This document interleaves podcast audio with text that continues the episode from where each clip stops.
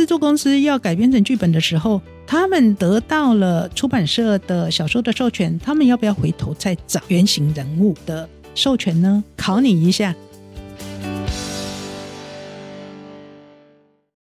欢迎收听原创，我挺你。这是经济部智慧财产局所制作的 Podcast，我是这一集的主持人 Amber。那今天我们邀请到的专家大来宾就是我们的蓝天律师。嗨，Amber，主持人你好，各位观众大家好，很高兴今天在线上跟大家相会。那今天会邀请到蓝天律师呢，是因为我们要讨论一个非常复杂的主题，那就是真人真事改编作品。因为它不只是我们一般编剧，比如说从脑海中生出一个故事来去把它变成一个电影或电视剧，而是有 best 的，它是有依据一些真人真事所发生的事情来去进行改编。所以它在授权上不只是说哦，我今天这个创作者写完这个故事，然后改编成剧本，或者是再把它变成电视剧这么。简单而已，它还涉及到真人的部分，要怎么样去授权？对。然后其实呢，我们有非常多的平常会看到的电视剧啊、电影，都是真人真事改编。律师最近有看哪一些喜欢的电视剧或电影？哦，不断的在看，尤其真人真事改编呢，这几年变成一个热门的呃话题。那国内外的制作公司或者是编剧主创团队，他们对这样子的一个题材都非常感到兴趣，所以就改编了不少的作品。嗯，我也一直都在关注，因为呢，呃，它也是影视产业非常重要的议题。我常常在上课或者是演讲的时候，哦，都要分析这样的授权关系。所以前一阵子呢，一直在看的是。呃，韩国韩剧《少年法庭》啊，尤其它牵涉到仁川女童的分尸案，嗯啊，很详实的把它转化改编成影集。还有像呃，今年二月上映的印度的电影《孟买女帝》，嗯也很有意思，也引发一些争议。那在更早呢，有美国的影集《创造安娜》的内容都很精彩。昨天还跑到光点华山去看失业风暴啊，他也是一个记者的亲身经历，呃，描述的都非常的动人啊。那从里面呢，也可以得到很多的启发。哇，律师也是一个疯狂追剧者，看了超多电影跟戏剧的。那我们要在谈真人真事改编作品之前，其实我们要讨论就是法律嘛。那真人真事改编作品，它会涉及到哪一些法律呢？哦，蛮多的哦。像我们基本上呢，都会谈到啊，原型人物啊，真人真事呢，它不外是最重要的呃主角，就是这个真实事件的原型人物。那原型人物呢，他的权利啊，他要交出来了，包括哪一些权利呢？包括姓名权、肖像权、隐私权、名誉权啊。因为呢，在描绘他个人的故事，就是他的隐私。他要公开在啊这个世间啊，所以就要看他自己同不同意，这是民法的部分。嗯，那著作权法呢？最基本的说，看这个原型人物他是不是有一些创作，或者是你改编的过程中可能会用到跟这个原型人物跟这个真实事件有关联性的这些著作，包括漫画啦、小说啦、诗集啦、日记啦、书信啦，都有可能被囊括在。这个真人真事改编的影视作品里面，所以民法、著作权法，甚至你一不小心侵权的话，有可能刑法的刑事责任啊，就要由你来承担。譬如说，妨碍名誉，啊，妨碍秘密，都有可能会吃上刑事案件的官司。哇，听起来真的是要非常小心耶！那因为我们今天这个节目其实主要谈的是智慧财产权的部分，所以我们今天会比较 focus 在这边。那如果它有涉及到一点民法的部分的话，我们也会简单的解释一下。好啊，那今天可能想要先请蓝天律师帮我们解释一下著作权它所保护的范围，因为刚刚其实有讲到有关人格的部分是偏向民法的，那著作权它所保护的又是哪些东西呢？呃，著作权它基本上是保护人类的精神文明啊，你所有的智慧结晶。那我们如果是呃，在回归到今天的主题，真人真事改编的话，它有可能涉及的就是这个原型人物，他在刚开始啊，他接受采访，可能在田野调查的过程中接受采访，他口述录音，录音下来就是一个录音著作啊。那如果是编剧或导演，就把他啊讲述的这些故事，经过整理润饰了之后，把它变成一个故事啊。这些故事它有它的人事史地物啊，各种的人物设定啊，或者是它的呃发展的情节，甚至有结局出来啊，那就形成剧本啊。最后呢，把它改编成影像，那就是影片，那就是视听著作啊。那呃，这些都在著作权法第五条都会受到保护。进一步，我们要了解到它保护的年限有多长。嗯，我们刚刚提到说，呃，你做真人真事改编，你的素材可能来自于日记啦、书信啦、小说啦、诗集，这些都是语文著作。嗯啊，如果撰主或者是原型人物，像我们纪录片里面很多的撰主。呃，你如果记录的是诗人，或者是这个小说家啊的生平记事，或者是有别人来帮他完成这些传记的话，这些都牵涉到语文著作，也都受到保护啊。那有一些音乐家、艺人、歌手，他的一些纪录片里面就有很多的音乐，哦，那就是音乐著作或录音著作啊。像音乐著作的话，它保护年限就是这个词曲创作者。一辈子加五十年，嗯，啊，那如果是呃成为录音之后呢，那就是公开发表之日起呢五十年的时间。那再进一步呢，我们就可能要进到授权啊，如何授权才能够保障到原型人物？如何授权才能够照顾到制作公司或者是编剧的权益，跟满足他们的需求？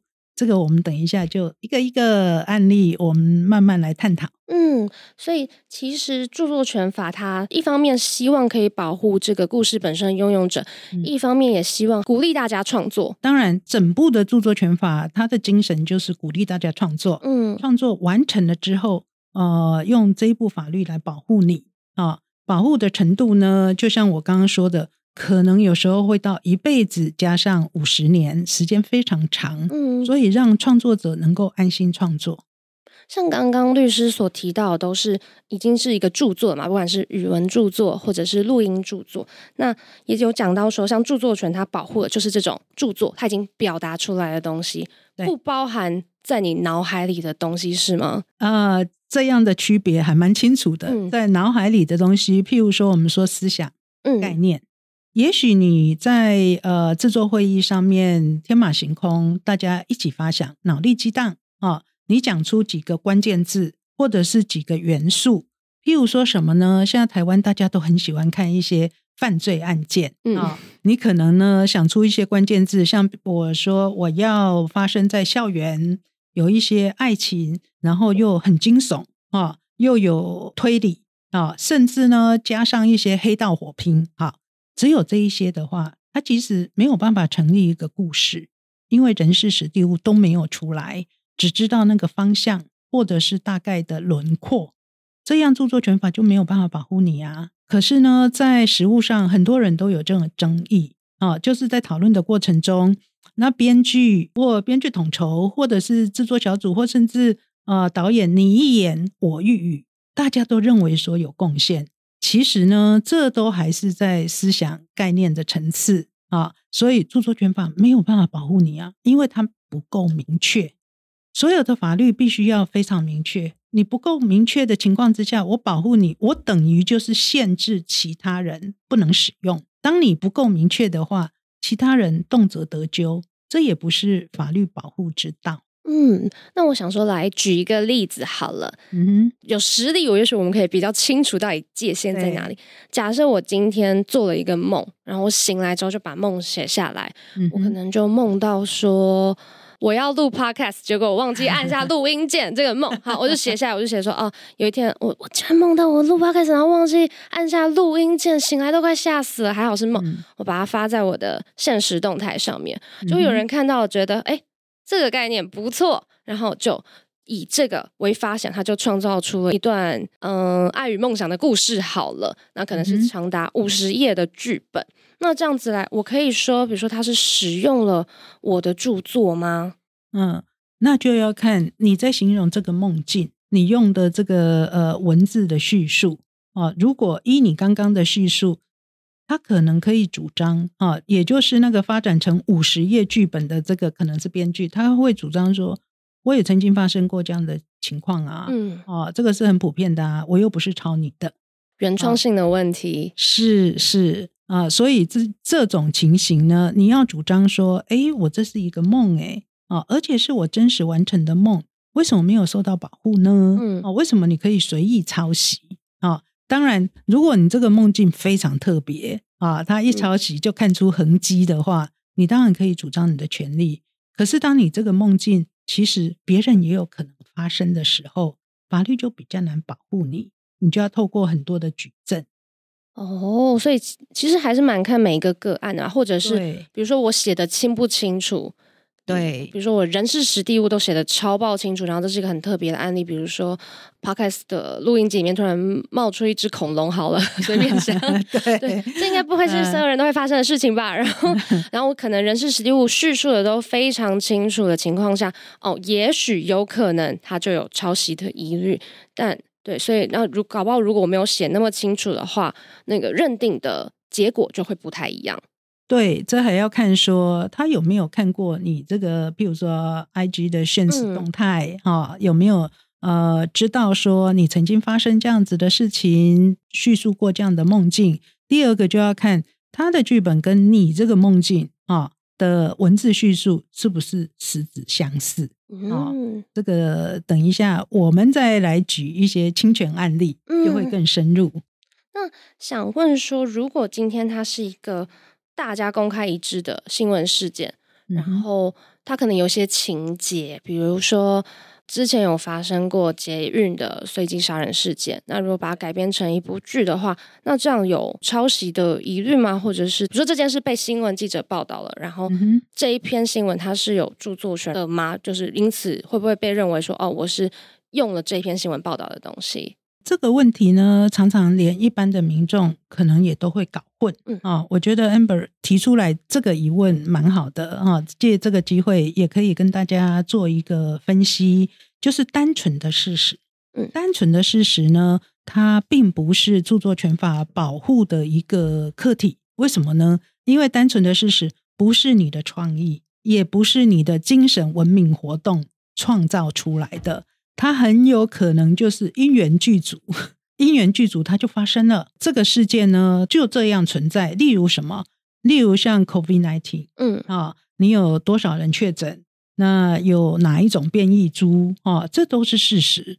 那既然是事实，著作权法没有必要保护它，因为这些事实大家都会引用，大家也想要知道啊。当你把呃，这个新闻头版头条，他就讲台北市今天确诊人数啊一万七千人，然后死亡人数五十人，这就就是事实啊。没有加上记者他的创意或者是妙笔生花啊，去呃加油添醋哦，完成他某一些观点都没有的情况之下，那任何人都可以使用啊。所以单纯事实是没有受到保护的。嗯，了解。那他之所以没有受到保护，或者是刚刚说某些思想概念，著作权法并不会去保护他，是因为他要让更多人都可以针对这些事实或概念去做不同的发想跟创作吗？对，因为这一些呃思想概念，它其实很模糊，也很抽象，哈。他只是盖瓜的在做一些形容哦，就像刚刚 Amber 说的，这个人事史地物其实都还没有出现。这时候，你立法者若保护它，就变变成其他人都不能使用。那问题是，这五个关键字，或者是啊这十个元素，它可能可以发展成一百个故事、一千个剧本。那当你保护其中之一的话，等于其他人都不能用了啊！一来它不明确。别人是不是会马上抄袭，会动辄得咎啊？呃，法律本身呢，它是要求取一个明确性跟安定性。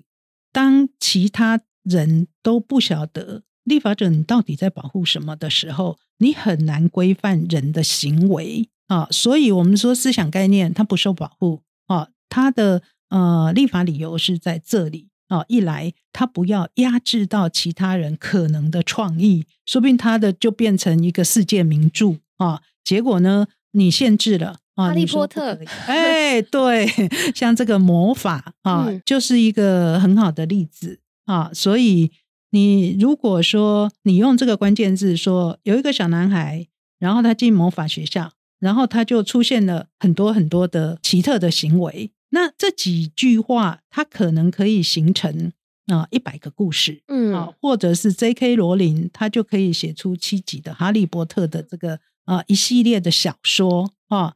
那当你刚开始限制的时候，你可能其他人的魔法就没有办法创造出来，这也不公平。了解，那我们因为我们今天是要讲真人真事改编嘛，那改编的素材它可能有很多种，或者是它改编的方式怎么样把它放进这些电视剧或者是电影的方式不同，它要取得的授权也不一样。对，那我们现在就先来讨论我们最常见的，就是比如说根据别人的网志啊、小说、日记，甚至刚刚。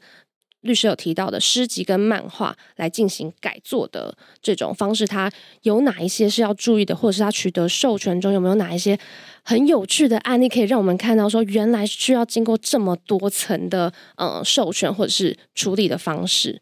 哦，刚刚 Amber 一提出来，就把所有呃影视产业他们南瓜的真人真事改编的素材全部都讲完了，大点名了。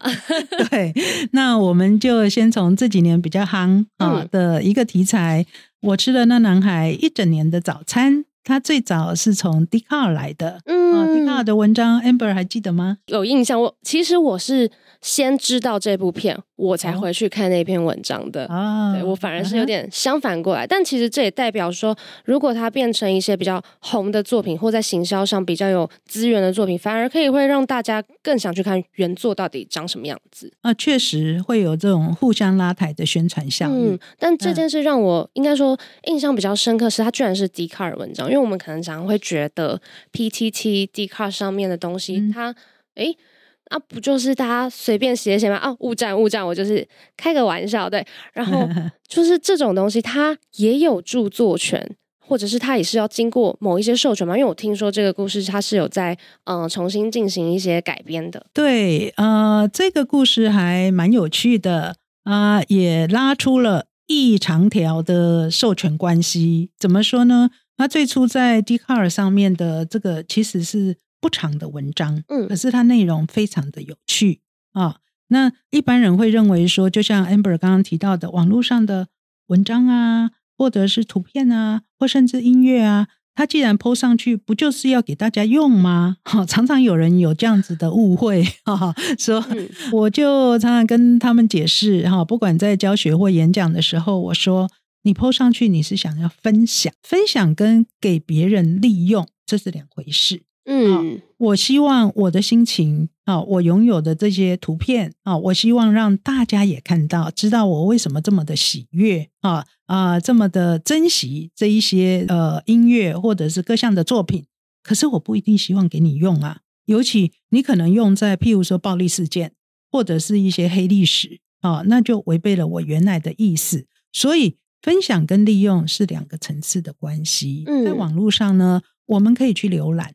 可是你不能够就这样下载，更不能够就放在你自己的文章啊，或者是呃官网或者是 IG 上面啊。那所以 d 卡尔的文章，呃，我们提到说，只要它有它的原创性啊，而且内容、人事、实地物都有了啊，是不是有了？amber 要不要给我们简介一下？哦，这个故事呢，好，总之有。两个女生，她们是闺蜜。那有一个蛮漂亮，好像是校花等级的女生，然后跟女主角她的闺蜜对一起。然后因为是校花等级，所以有很多学长啊想要追她啦。然后有一个学长，他的手段就是送早餐，但其实这个校花好像没有真的这么想吃嘛。然后她就会每天叫她的闺蜜出去帮她拿学长送的早餐。那闺蜜就反而很高兴，因为这个校花都把早餐给闺蜜吃哦，她就。每天都开开心心出去拿早餐，就这样吃了那男孩一整年的早餐，然后最后反而因为这件事情，让这个女主角跟就是这个送早餐的学长成为一对情侣。这是原本 D 卡上面的原型故事，然后他其实基本上这个骨干也几乎移植到了这个电影上。对，那你知道在这个笛卡尔的文章成为电影中间经过多少的授权阶段吗？它有改编成小说吗？有变成文字吗？，有啊，因为出版社呢，当初看到笛卡尔的文章，他就觉得非常有趣，嗯这，种事不常发生吧？应该是不常发生了。对吃了一年真的是有一点久。对，而且吃了之后，后来因为女主角心虚，所以呢，就去呃这个自白，嗯自白后来变成告白，嗯就成了情侣。那甚至他们实际的生活上也结为夫妻，很恩爱的夫妻。嗯。那出版社呢就觉得，哎，这个故事我们可以来发挥一下，嗯。啊，他们特地请了这个作家，文笔很好的作家啊、Misa，就把它写成了小说，同名的小说。当然，它的前提是得到这一对呃情侣嗯。他们的授权，授权什么呢？授权他们这个故事，好、因为牵涉到他们个人的恋爱的经过嘛，他们的隐私。第二个呢，要授权笛卡尔的文章语文著作啊，所以授权给出版社之后，出版社把它写成了文章。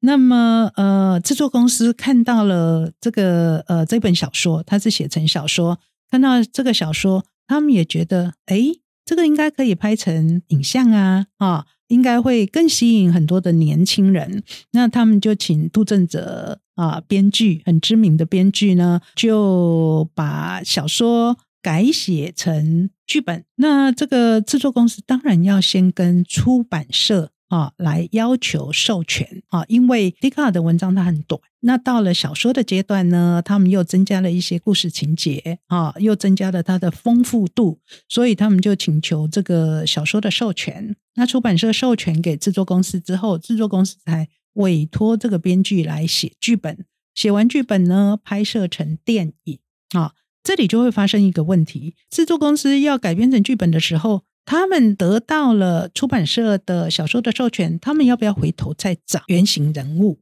就是这个早餐情侣的授权呢？需不需要？考你一下。我觉得如果基于尊重，到底是不是还是要去跟原型人物联络啊？我们现在是在上法律课，啊 不是人情课。我要好，没有开你玩笑。律师这样提醒我，应该是 啊就不用吧，就不用再去找他们了。小心哦，这个是陷阱题哦。陷阱题吗？因为嗯但他已经取得了。嗯，语文著作的改编，然后这个语文著作以刚刚的例子来说，应该已经取得了就是原型人物他们的授权。有概念，可是不完整。不完整的地方是在于，对不起啊，直接点出来啊。这种情况有可能还需要回头跟原型人物取得授权。在嗯什么情况之下呢？如果出版社没有得到啊早餐情侣他们的授权说，你除了改编成小说，你以后还能够再转授权改编成剧本。嗯改嗯编成电影。如果没有的话啊，那么出版社它就只能出版小说喽，对不对？哦嗯它的授是权范围就只有小说。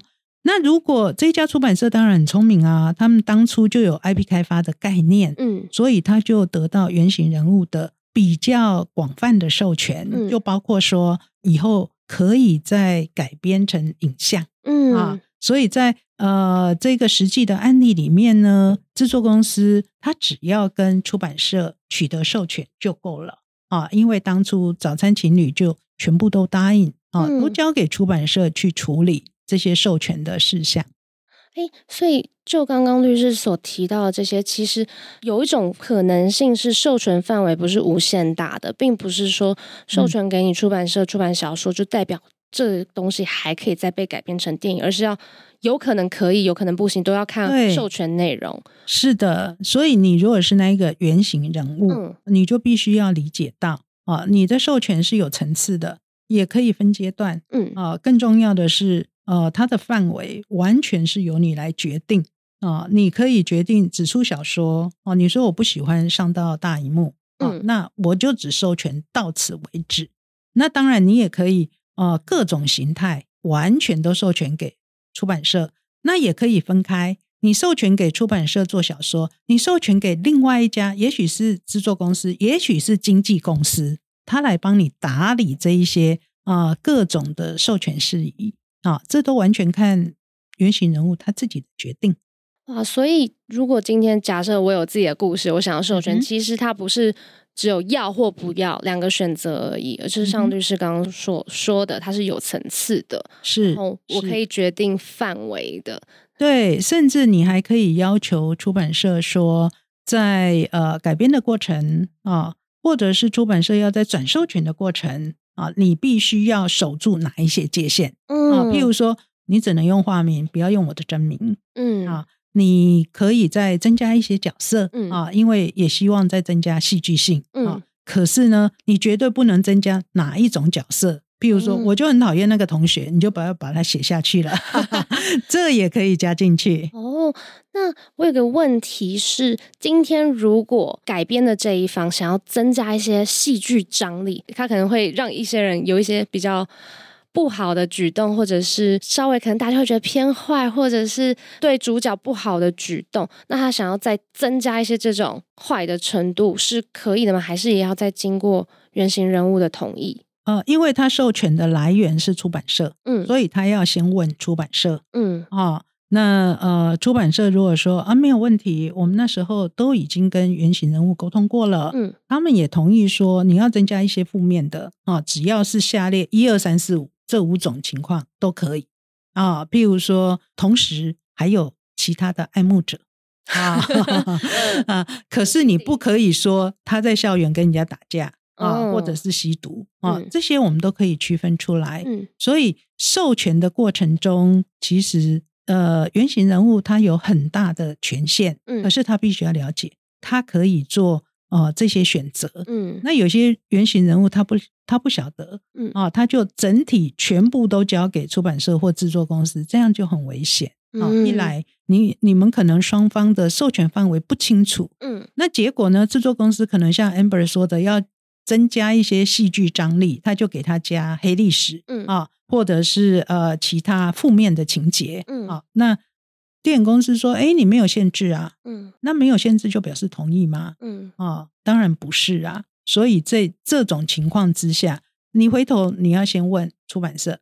那出版社如果说啊，对不起，我们当初也没有考虑到这一点，我们也不知道，嗯，没有放在我们的出版合约或者授权合约里面，那他们就要一起再去问原型人物，嗯，哎，所以就要区分情形。那有经验的出版社在一刚开始。”他就知道 要去拿捏这些分寸，嗯那就会跟原型人物讲得清清楚楚。哇，现在出版社都很有 IP 开发的概念。有这几年出版社他们要把啊出版品影视化啊，他们也开始增加这些专业知识，嗯也会了解到啊影视产业的需求。嗯，所以他们在刚开始授权的时候哦，就会跟原型人物谈清楚，或者是。呃，作者谈清楚到底要授权到什么程度？那我有一个问题想问说，如果假设我是这个原型人物，我想分享的故事是我跟另外一个人之间，因为我这个故事不会只有我一个人，一定会有可能其他的角色。假设今天改编者或制作公司他取得了我的授权，然后告诉他这个故事，但是他想要加戏的角色可能是已经是第三个角色或第四个配角了，然后可能。加了一些，比如说说他会去打人，好了，那他已经取得我的授权，他还需要取得，比如说第三个或第四个配角他们的授权吗？其实原则上呢，只要你使用到哪一位，你都必须要得到他的授权，嗯，这是基本原则。嗯，从法律面来看，你要用谁的著作，你必须就要得到他的授权。嗯，像 Amber 刚刚举的例子，除了女主角或者是原型人物之外。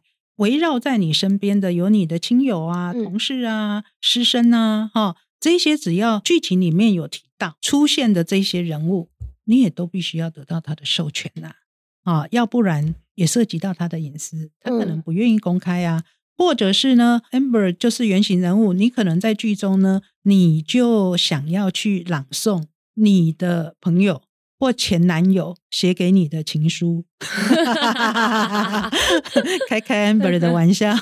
这种情况之下，你当然要得到他的授权啊。哇，这样还要因此要去联络，是不是？是，没关系，二十年前的电话还有留着，还可以回味一下。谢谢律师为我们讲解的这么清楚。那我们现在先休息一下，然后等一下回来想要问律师的是，刚刚有提到，如果在这部片中是用到了别人的书信内容，那这样子授权又要怎么样取得？好啊。我是蓝天律师，这里是原创，我挺你。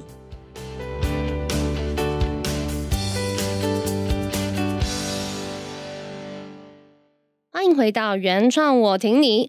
那我们刚刚已经聊了很多改作的方式，那还有一种很特别的方式是，像很多纪录片，它可能会放入书信啊，或日记。然后甚至有可能主角已经过世了，然后还放进去。那这方面它的授权又是有怎么样的美角要注意？嗯，这个可能就更复杂，嗯，不是那么单纯说跟原型人物谈完就好哦。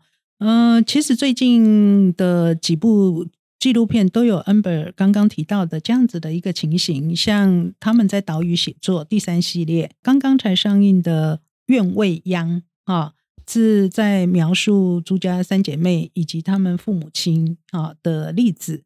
那他们说很可惜，那个时候在他父母亲那个时代，可能也因为家境的关系，也因为呃一些科技设备的关系啊，没有机会留下很多的照片，甚至没有影像。嗯，那他要怎样去跟大家一起分享，或者是描绘他父母亲之间的爱情故事呢？后来他们就发现了，哎，爸爸妈妈。呃，这个 情书传递非常的频繁啊，就有 拿了他们的情书出来啊，让大家了解当初那个年代啊是怎样的含蓄的在表达自己的情意啊。那就有呃书信，那日记呢，他们也很幸运的发现到他们的父亲朱西宁先生呢，哈，是一个很有名的作家。他刚来台湾的时候，他就写了《来台日记》。嗯啊，从日记中，他们也呃能够了解到父亲那时候的一些生活的点滴啊，所以非常珍贵。因为纪录片中就有拍到这些东西嘛，可是因为不是他们自己写的，嗯哼，那他们所拥有的权利到底是什么？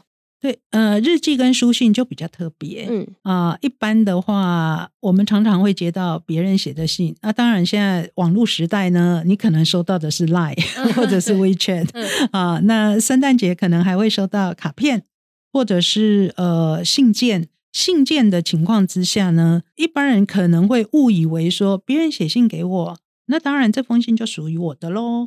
属于我的的意思是什么呢？我也可以把它卖掉，我也可以去刊登它的内容。其实这是错误的概念啊！这里面牵涉到的是什么？别人写信给你，那上面呢，信里面可能洋洋洒洒啊，跟你表达情意，或者是他附了一张告白的。呃，情诗，嗯，或者是甚至画了一幅画，这些美术著作啦、语文著作啦，其实这些著作权都握在对方的手里。那一封信已经给我，但啊，我都不知道那个权利其实还在他手里呀。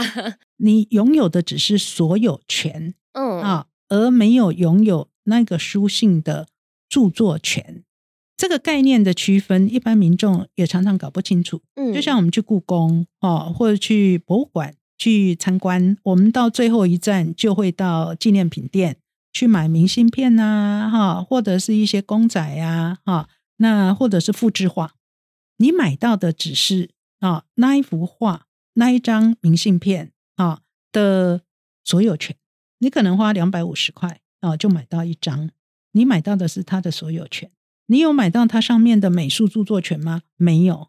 哦，对，因为我是买明信片，我。并不是我买的那张明信片，我就拥有了这幅画的著作权了。对，那个画家并不是因为这样就一定授权给你哦。这好区分很多了。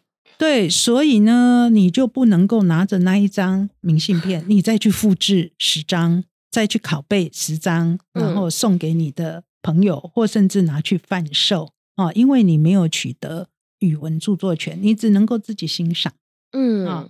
那所以，我们如果在纪录片里面要拍摄啊，父母亲过世的父母亲他们的书信、他们的日记，继承人像朱家三姐妹，他们是法定的继承人啊。他当然啊、就继承了他父母亲的日记跟书信的语文著作权，嗯他也享有所有权。嗯所以在这种双重身份都兼有的情况之下，他当然可以授权给制作公司来拍摄，那就没有嗯问题。嗯可是如果是你手中拿的是别人写给你的信嗯啊、特别是前男友、前夫、前什么，这个都是很恐怖的嗯情况的话，你就这样子公开啊、你其实没有取得著作权哦、这里就有侵权。哦，所以其实最好是要求对方写给我的时候，也说著作权也一并给我，这样子会比较好吗？那这样多么不浪漫啊！是理论上这么说是成立的啊，嗯可是，在实物上我们很少说写了一首情诗跟你告白之后说。后面 P.S. 说哦，我这首诗的语文著作权就转让给你，新的浪漫方法，就代表这个人很有法律的概概念，对对。这个应该要提倡一下。哦，所以其实还是像刚刚律师所所说的，就是有分所有权跟著作权。那著作权它的年限是，如果他已经继承给了下一代的话，一样是一辈子再加五十年吗？对对，语文著作权是这样。说到这里，我就讲一个插曲。上个月呢，也刚好一个呃寺庙的法师问我这样的问题，他们就有一个美术馆啊，他们想要推那个美术馆里面的某一个画展，他就说，哎，他们刚好有收藏这个画家的画，可不可以拿他们收藏的画或买来的画，就去大量印制文宣？我说不行啊，他说为什么？我花钱买来的啊，啊，那也是我们里面的师傅收藏的啊。我说收藏啊，如果是别人对方送给你，那是经过赠与，赠与的话，你也只能享有所有权。那你透过买卖，你也是享有所有权，你没有那一幅画的美术著作权啊啊，也没有经过对方授权，所以你要印制文宣，你回头还是要得到那个画家的授权才可以。所以那个法师哦，听了也是吓一跳。他说：“哎，跟我们一般的概念都不一样。嗯哦，原来呃，同一个著作上面的呃著作权跟所有权是要分开的嗯啊、他就觉得很有意思。嗯 那我也觉得很感动，连法师都这么愿意吸收智慧财产权的知识，还会先请教律师，我到底可不可以印？所以就没有侵权，嗯，不会构成侵权。那我们刚刚讲了很多是呃授权，然后也有可能怎么样会侵权的一些状况。那有没有那种是不需要取得授权，我就可以来改编真人真事成为作品的？有，对我想制作公司一定也很好奇，有没有什么管道我们可以不经过授权？其实有的，大家就可以发现著作权法多么的周全啊，替各方都考虑到。一个就是我们刚刚提到的单纯的事实啊，例如什么呢？例如二零二二年二月二十四号啊，俄罗斯呢，他就把军队开进了这个乌克兰啊，进行普丁所谓的特别军事行动。可是乌克兰的总统泽伦斯基说，这就是构成了侵略，像这个就是单纯事实啊，各自表述。那我们很客观的啊，把它写出来啊，谁来写呢？记者他就写在头版头条，因为这是全世界重大的新闻。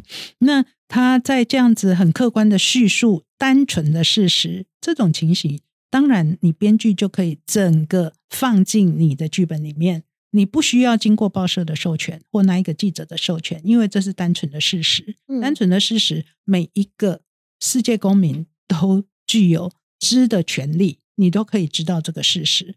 而且，它也不是因为经过你的精神活动、你的智慧结晶才完成这样子的一个叙述，因为它就是一个事实。这种情况，你当然就可以使用，不用经过授权。嗯。另外一个情形就是我们常常碰到，尤其是现在犯罪的影集当道，大家特别喜欢看这些犯罪推理的影集。那很多呃影集的剧本呢，它就要参考到判决书。嗯。啊、或甚至监察院的报告。嗯。啊、那判决书像刑事判决书、民事判决书啊、刑事的话，呃，这些都是归类到呃著作权法啊、所谓的公文啊、嗯公务人员他们完成的这一些文字啦、撰稿啦啊、公函，那都没有受到著作权法的保护。你知道为什么吗？我觉得，因为公文毕竟应该算是国家机关的一个，嗯，产我不知道“产出”这个词到底是不是这样，但我我的想法是，它如果是一个国家机关的产出的东西，应该是全民所共有的。嗯，这个概念很好啊。那真正的原因是啊，政府机关当然希望透过这些文字的记录或者是公函来表达他的政令。嗯，或者是他希望教化人心，像所有的判决，他也是希望原告、被告他有一个最后的司法判断啊。那呃，尤其是刑事案件，他也希望被告看了这些判决之后能够改过迁善啊。所以呃，它蕴含了这一些很多的行政目的啦，或者是司法上的一些精神啊，公共议题、社会的一些重大的任务，所以当然希望。呃，不要有著作权法的一个限制，不用经过授权，你都可以用，啊，尽量去用。可是这里呢，可能大家就会误会，尽量去用，所以判决书就整个啊照表抄课，整个是犯罪事实就移到你的剧本，这样就要小心哦，可能就会触犯到里面的被告，嗯，或者是告诉人，告诉人就是被害人，嗯啊，他的隐私权，他的名誉权。这又跟民法有相关了。我刚刚说的是刑法，嗯啊，也有可能是，对对对对对对，也有可能是跟民法、民法的侵权行为、损害赔偿。譬如说，啊，我告对方诈欺，嗯啊，他呢实施诈术啊，欺骗了我啊，我就交给他一百万。这个你可以告刑事，也可以告民事啊。刑事就告他诈欺，对，成立了之后，他就要进去坐牢。嗯，那民事呢，你就可以要求他啊，要赔偿你那一百万元。嗯啊，那这些判决书写下来，你都发现判决书里面他一定会交代犯罪事实或侵权行为的人事实地物。嗯，所以这是不是就牵涉到他的个资？嗯，他的隐私？嗯啊，所以现在。判决书呢？司法院上网的判决书，大家都会遮蔽到各自的部分，都会写圈圈圈嘛，或者是圈圈什么这样子，会对他的地址啦、他的性别、他的姓名啊，都会遮蔽起来。可是犯罪事实呢，他还是啊叙述详实的叙述在判决书里面，你可不可以直接用？那当然不行，嗯，因为牵涉到他的隐私，嗯，不管是原告、被告、告诉人啊，法律都要保障，这是他的基本人权啊。在这种情况之下，你可以用的是判决书，它后面有讲到一些法律的啊呃推理推论，或者是他论罪科询的根据啊。为什么我认定他因为失觉呃失觉失调？所以呢，我给他减刑，好，那这些推论你直接引用当然可以，可是你如果写某人啊，谁谁谁失觉失调，所以在某年某月某日就拿了刀杀了谁啊，这个就牵涉到他的隐私的问题，就不能够直接利用。嗯，因为他的隐私是嗯，在人格权里面是有保障嘛，民法人格权。因为我们虽然都在讨论智慧财产权，但一开始律师也有提到，其实这种真人真事改变，它是在民法跟智慧财产权法之中，算是千丝万缕，两边会就纠缠，就是量子宇宙这样子，会有很多就是两边都必须要考虑的部分。对，这样看来，天哪，做一个真人真事改编真的是大工程，真的超累的耶。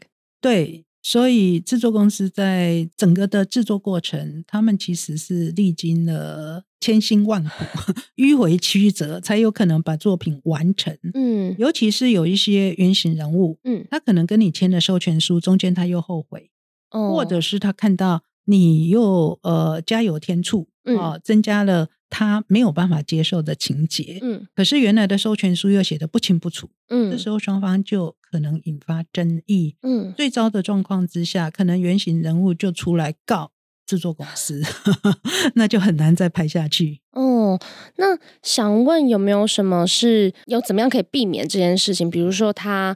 改名换姓之外，然后比如说去识别化吗，或者是怎么样做？有这样子的案例吗？有，因为原型人物其实都会要求最好不要用真名。嗯，啊，他说我的故事可以贡献给你，改编在大荧幕上啊，可是我不希望我的名字、我的肖像显露在那上面啊，要不然会带来很多生活上无谓的困扰。所以去识别化几乎都是在原型人物他们授权的第一步啊，那至少要保留他的姓名跟肖像。那第二个就是说，他可以选择性啊做呃不同的授权之外呢，呃，他也可以要求制作公司整个改编。嗯，好，他很在乎的点啊，譬如说我跟我的前男友发生的那些不愉快。或者是我因为家暴离婚这一段，我希望不要放进去。你把它转化成别的故事情节啊，那甚至转化的结果，制作公司也许认为哇，原型人物你实在是要求太多了，或者是 你保留太多了，我很难改编。嗯啊。那他干脆就不要跟原型人物接洽，嗯，他直接所有的人物特征啊，具体的元素全部去掉，嗯，或全部转化。这种情况之下呢，就不太需要受到限制。当然，这还是围绕在啊民法人格权的部分。那如果回归到我们今天的主题，谈到著作权法的话，啊，在这时候你可能会用到呃原型人物的著作啊，譬如说。他们在岛屿写作，最近用了，譬如说，像他们请林俊杰导演拍摄《大侠胡清泉》，胡清泉导演非常有名的就是他的武侠片啊。那这部纪录片里面，难免就会引用到好几部胡清泉导演的武侠片的片段啊。他过去怎样指导那一些啊演员拍片？那他的一些分镜图啊，分镜图就是他的美术著作啊。譬如说《侠女》这个过程中呢，用到他的语文著作，他过去的视听著作，那都要经过他的授权，除非已经变成公共财啊啊，或者是像吴胜啊，吴胜这个诗人啊，他也做了很多的很多首诗，那甚至在纪录片里面请他朗诵，那这些呢，都涉及到这个诗文的重置，那当然也要经过他的授权啊。还有像七等生啊，呃呃，薛寿的灵魂啊，这一部纪录片，那里面呢，对于他写的一些小说作品啊，像我爱黑眼珠啊，一些场景，他也从文字他把它转变成影像啊，那也是一个改作的情形。那当然要经过他的同意。那七等生这里的话就比较特别。这个纪录片还没有完成的时候，他就过世了。哦，啊，还没有后置完成，所以他自己是没有亲眼看到这个纪录片的内容。哦，那在他过世的话，他这么多的著作有放进这个纪录片里面。当然，呃，他生前他都有授权，那他过世之后就由他的子女继承。哦，那也要得到他的子女的同意。啊，所以著作的话。在纪录片的情况，有时候都会碰到撰主过世的情形啊，像杨牧老师后来纪录片完成，他也过世了，嗯啊，那这个就要处理到过世之后著作财产权继承的问题。原来如此，那想最后再请蓝天律师为我们可不可以分享一个你觉得很经典的这种跟侵权有关的案例，就是真人真事改编，然后他可能有一些侵权的争议。在这里，侵权的争议大部分会发生的是一个我们刚刚就提到的原型人物不同意，对，或者是超过他的授权范围。嗯，另外一个就是小说家啊，他就把它写成小说啊，把这个真人真事的内容写成小说啊。可是呢，呃，电影公司居然没有经过他的授权，嗯，然后就拍成电影。嗯，什么情况呢？就像这个很有名的鬼片。哦，丽英仔，他一系列的有第一集、第二集，还有安娜贝尔都很可怕。那当初呢，啊，电影公司他是直接取得原型人物华伦夫妇的授权啊，华伦夫妇就把他们过去呢，他们有这个呃，我们台湾可能叫做通灵啊，通灵的那些能力，他们把这些超能力啊拿来驱魔，帮大家驱逐这些啊鬼魂呐，或者是恶魔。因此而出名，通灵夫妇。对，那电影公司呢，就把他们这一些一段一段驱魔的故事呢，拍成影片。那结果有一个作者就突然跳出来，他说：“哎，我是恶灵学家的作者，你电影公司，你这一系列的丽影仔全部都是抄我这一本书啊，因为呢。”我当初其实很早，一九八零年我就得到华伦夫妇的授权啊，他们同意我写成这一本书。那写的过程中呢，关于他们可以看到鬼魂啊，或这世界有鬼魂这件事，这是我编的啊，他们实际上是没有看到的。所以电影公司你在你的啊丽英仔一系列的鬼片里面都有出现鬼，那你根本就是抄我的书。这是那位作者的宣称，就是对原本是没有鬼的，你是抄我的书才说电影里有鬼的。是，所以这一点很明显的，你一定是抄袭。嗯，他是这样主张的。对，如果说是华伦夫妇他的这个口述，那是不可能的事情。嗯啊，所以可见的你有抄袭。嗯然后更不幸的是，啊，他们在脸书上面，媒体自己去发现，脸书上面呢，丽英仔的这个这一系列影片的导演温子仁，他是华裔的导演呢。他在二零一一年的时候，他就在他脸书上面说：“我有看过《恶灵学家》嗯啊，真的很可怕，这是我看过最可怕的一本书。那表示他看过了。法院在认定说，到底有没有侵权？嗯啊也就是抄袭。呃，抄袭它是侵权的一种。嗯其实“抄袭”两个字在著作权法从来没有出现过，哦它，是一般人呃熟知的一个能理解的一个词汇。对对，所以法院也尊重，所以在法院的判决也会出现“抄袭”这两个字。它其实呢没有规定在著作权法里面啊，它只是一个侵权的呃一个样态啊，也就是说，你没有经过原作者的同意，你重置了他的著作，你可能重置局部，你可能重置全部啊，这种情况呢，啊、其实著作权法就把它归类到侵权。那法院或者我们一般人想要让大家了解到哦，这是怎样的侵权的太阳啊，就说它是用抄袭的方式，就整个抄过来，可能是抄一幅画，可能是抄一一首诗或一篇文章。那在这个呃侵权求偿案上面呢，他就说你抄了我的书嗯，哦、因为一个特色就是我有讲到鬼，华伦夫妇没有见到鬼，哇，这要 怎么办？而且又有接触这个事实了。对我们说侵权要符合两个要件，一个是接触，一个是实质相似。那接触呢，这个导演已经承认了，所以电影公司也否认不了嗯啊、那就要看第二个要件啊、本来媒体呢就马上预判说这个官司一定输定了嗯啊、嗯其实呢还是要看第二个要件啊、有没有实质相似。嗯那他说有啊，有相似啊，你的呃电影里面有鬼，啊，我的书里面也有鬼，嗯，这不是很像吗？可是呢，对电影公司来讲，所谓实质相似，是我用到你书里面的情节，你的嗯描述嗯啊啊、可能鬼魂发生在哪里？譬如说，在农场里面有这个吊吊死的女巫哦，类似这样的情形。那我这边有没有一模一样，或者是相似度非常高的情节？纵使有这些鬼魂存在，难道就是抄你的书吗？因为他也有可能自己去做填调。或者是他从其他的书里面得到的灵感呐、嗯或者是华伦夫妇说他真的看到的，也许是他的幻觉，嗯哦，可是他就描述出来，他就照他的描述，用特效的方式做成这个鬼魂。那世间有没有鬼？这这个议题其实古今中外大家都在争议，大家也都在流传，很多人都相信有鬼。啊，所以我们不是讲活见鬼，大概不少人也见过 啊。那所以对电影公司来讲，他们都有这一些争辩的空间啊，可以去做反驳，说，哎，我们这里面放进了这个鬼魂的模样，或者是有这样的影像，我们是根据什么什么，或者是我们自己编剧就创造出来。好，我们绝对不是抄袭你的。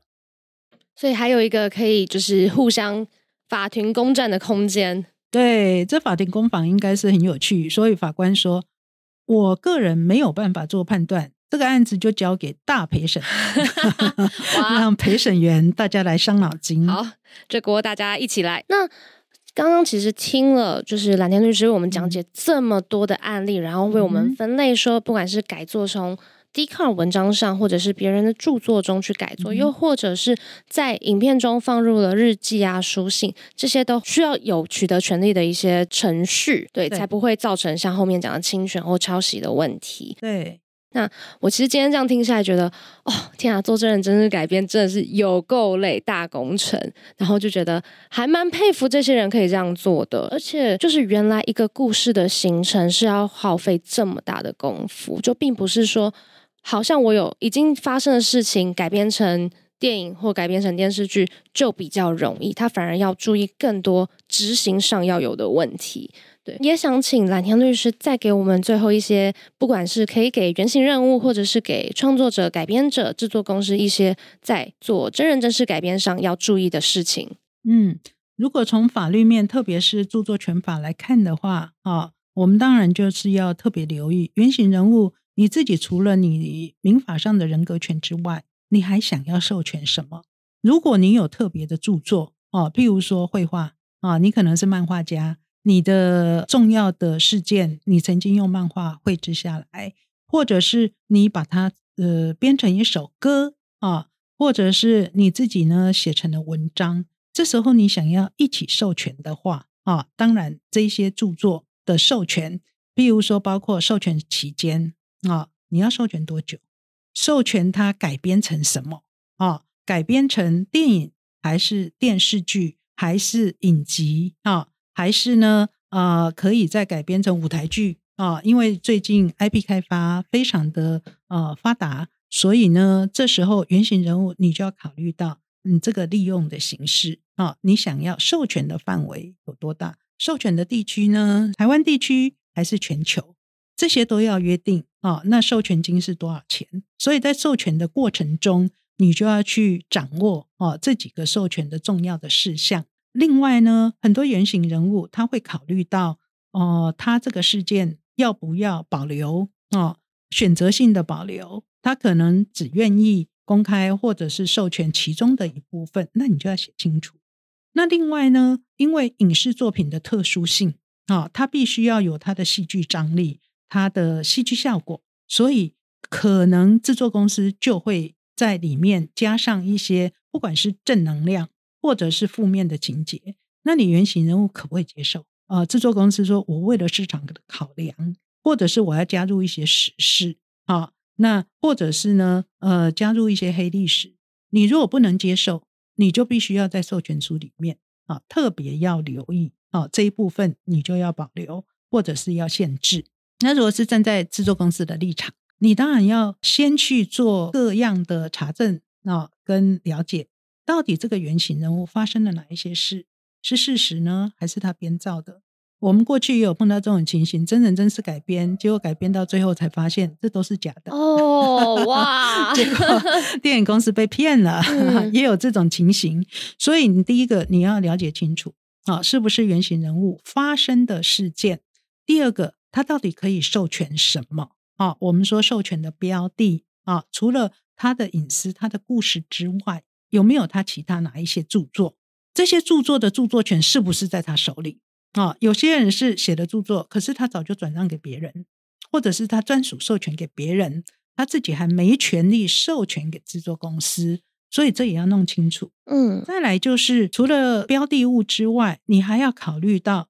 你自己授权的期间啊，你各种的需求，你为了要拍摄这一部电影啊，你到底需要他授权多久啊？可以改编成什么项目？像我们刚刚说的，我吃了那男孩一整年的早餐，那出版社有没有拿到全部啊真实人物的授权？他可不可以再转授权？他可不可以做 IP 开发？啊，电影公司在这个时候都要考虑清楚。如果他已经有这些规划，那就全部一起授权。当然，到最后他真正要落实这一些授权的事项的时候，他就是要守住他的合约的原则啊。原型人物授权你到什么范围、什么程度，你就只能做到这个程度。那万一 你拍了之后才发现，哇啊，这个忘了授权，你就再 回头找原型人物，大家再来沟通，嗯，再签。从协议，了解，谢谢律师，就是这番提点呐。因为我刚刚就想说，哦，如果到最后发现啊，忘了授权，就要再再回去，要真的。非常有感，因为如果比如说忘记按录音键，就要 再按一次，噩梦一场。对，好，那今天非常谢谢律师为我们带来非常详尽的解说，谢谢大家收听原创，我挺你，也谢谢各位听众朋友，欢迎大家继续关注智慧财产权的议题，能够透过真人真事的改编，完成美好的作品。谢谢主持人，谢谢经济部智慧财产局，谢谢，谢谢大家，谢谢。